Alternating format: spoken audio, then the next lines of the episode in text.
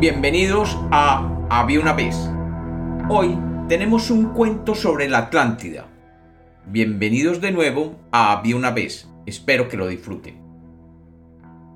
Había una vez. Había una vez un continente llamado Atlántida. Este continente era el más desarrollado y avanzado de todos los continentes. Los atlantenienses vivían en una sociedad de gran lujo todos ellos vivían con las comodidades que ningún otro pueblo sobre la tierra pudiera vivir. Los alimentos nunca escaseaban porque en vastas llanuras habían grandes cultivos que servían para satisfacer las necesidades de los habitantes de la Atlántida. En la Atlántida existían cientos de lugares de recreación y todos y cada uno de los habitantes tenía el placer de asistir a algunos de ellos cuando lo deseara. Además, era tal el progreso que todos los habitantes tenían trabajo.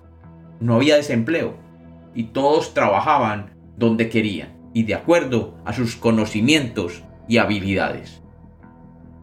Para lograr el desarrollo sostenido, se había ofrecido a todos los habitantes el acceso a la educación gratuita.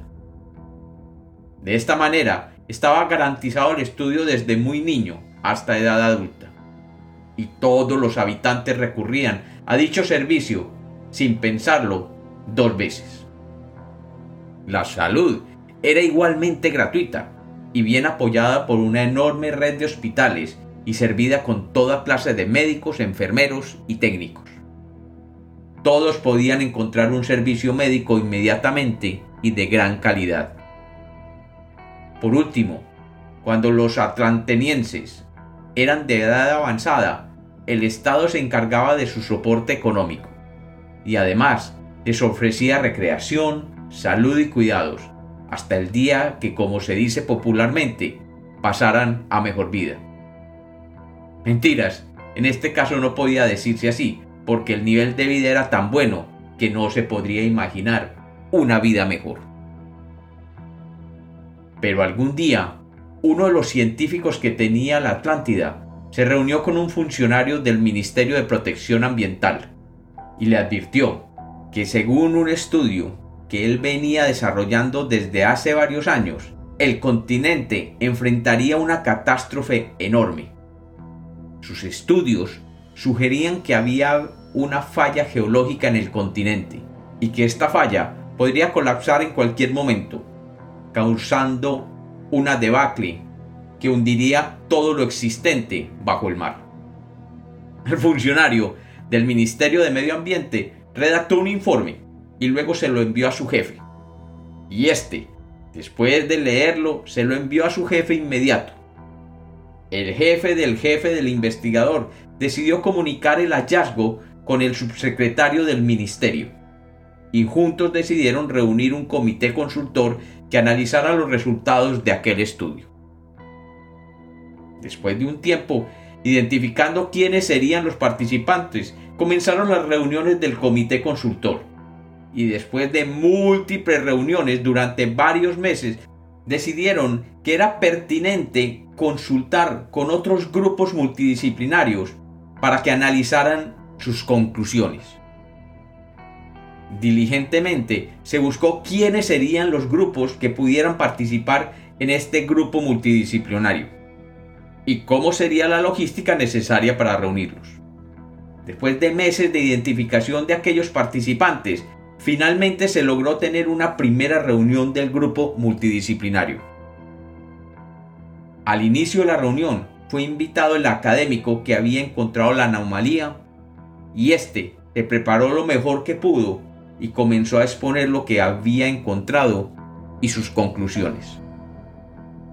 A medio camino en su exposición, uno de los integrantes del grupo interdisciplinario levantó la voz y le preguntó, Cuénteme, ¿de qué región del continente viene usted? El académico le dijo que venía de una región alejada de los centros urbanos.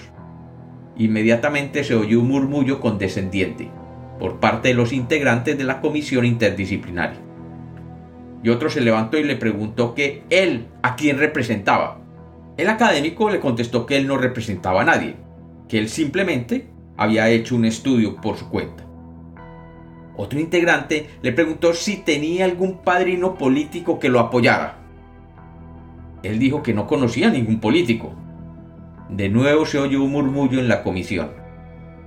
Y el director de la comisión le preguntó que si no tenía ningún padrino político y venía de una región lejana y no representaba ningún grupo de opinión, no era claro si podían confiar en su análisis. El académico solo atinó a decir que los datos de su estudio estaban allí a disposición del comité y que había corroborado el resultado cientos de veces. Algunos de los del comité se rieron y uno, alzando la voz, dijo, ¡Ah! ¡Datos!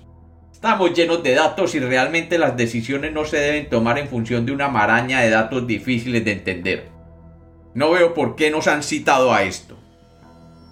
Otro de los asistentes le sugirió al director del comité que simplemente se redactara un comunicado en los medios donde se alertaba que todos aquellos que difundieran historias de que la Atlántida estaba en peligro sería arrestado. Todos apoyaron esa idea.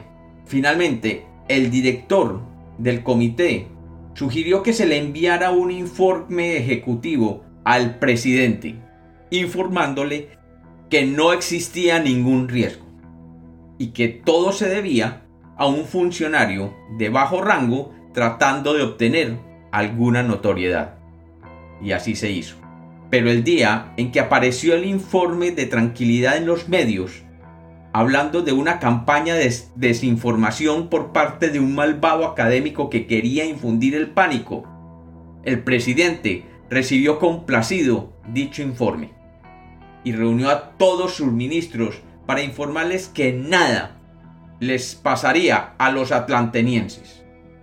Y reunidos en la sala del Consejo de Ministros, sintieron un ruido proveniente de las bases mismas del continente. Y rápidamente, desde la alta torre de la presidencia, vieron cómo las aguas comenzaron a subir. Y los atlantenienses comenzaron a ser devorados por las olas del mar, que entraba por todos los cuatro puntos cardinales. Y desde allí, el presidente y sus ministros veían cómo el agua comenzaba a arrastrarlos a ellos. Y se dice que lo último que oyó el presidente fue la voz del ministro de Medio Ambiente que le decía, No se preocupe su señoría, que lo peor ya pasó y ahora todo va a estar bien. Y como los cuentos nacieron para ser contados, este es otro cuento de Había una vez.